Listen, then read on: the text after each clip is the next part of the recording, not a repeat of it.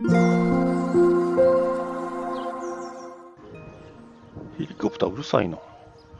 あ、すいません。もう始まってんの？セーラジさん始まってるよ。おお、セーラジ関東。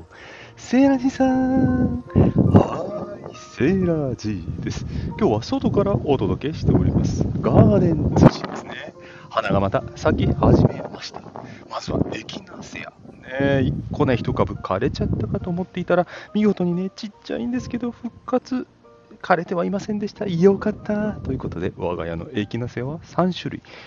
結構ね、不思議ちゃんなんですよね、形がね、花の形が。最初上に開いて、だんだん垂れ下がってきて、最後枯れていくというね、えなかなか強い宿根草でございます。そしてもう一つ、新しく植えてないのに咲いてくるサフィニア系結構強いですよね。こぼれ種で毎年1株ぐらいなんか生えてるんですよ。白いお花を咲かせてくれたことで気づきました。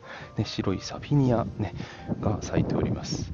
そして大好きだった上り富士、ルピナスが種をつけております。豆科っていうのがよくわかりますよね、これ見るとね。花の後ね、見事に放射状に枝豆のようなね、実をつけるんですよ。ルピナスです。そして、実をつけるといえば、先日も紹介しました、ブラックベリーが赤くなってまいりました。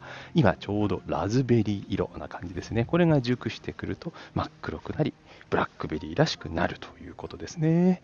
お花、まだまだ続きますよ。カモミール咲きました。ローマンカモミール。うん、いい香り。うん、これはね、お茶にしてもいいですしね、花をまずね、咲かせてくれています。少しずつ、少しずつではありますが、エリアを広げて増えてくれています。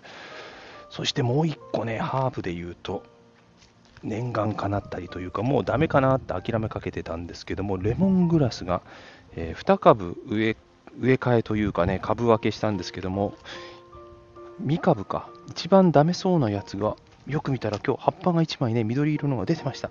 枯れてはいなかったようですね。これでまた増えてくれるといいですね。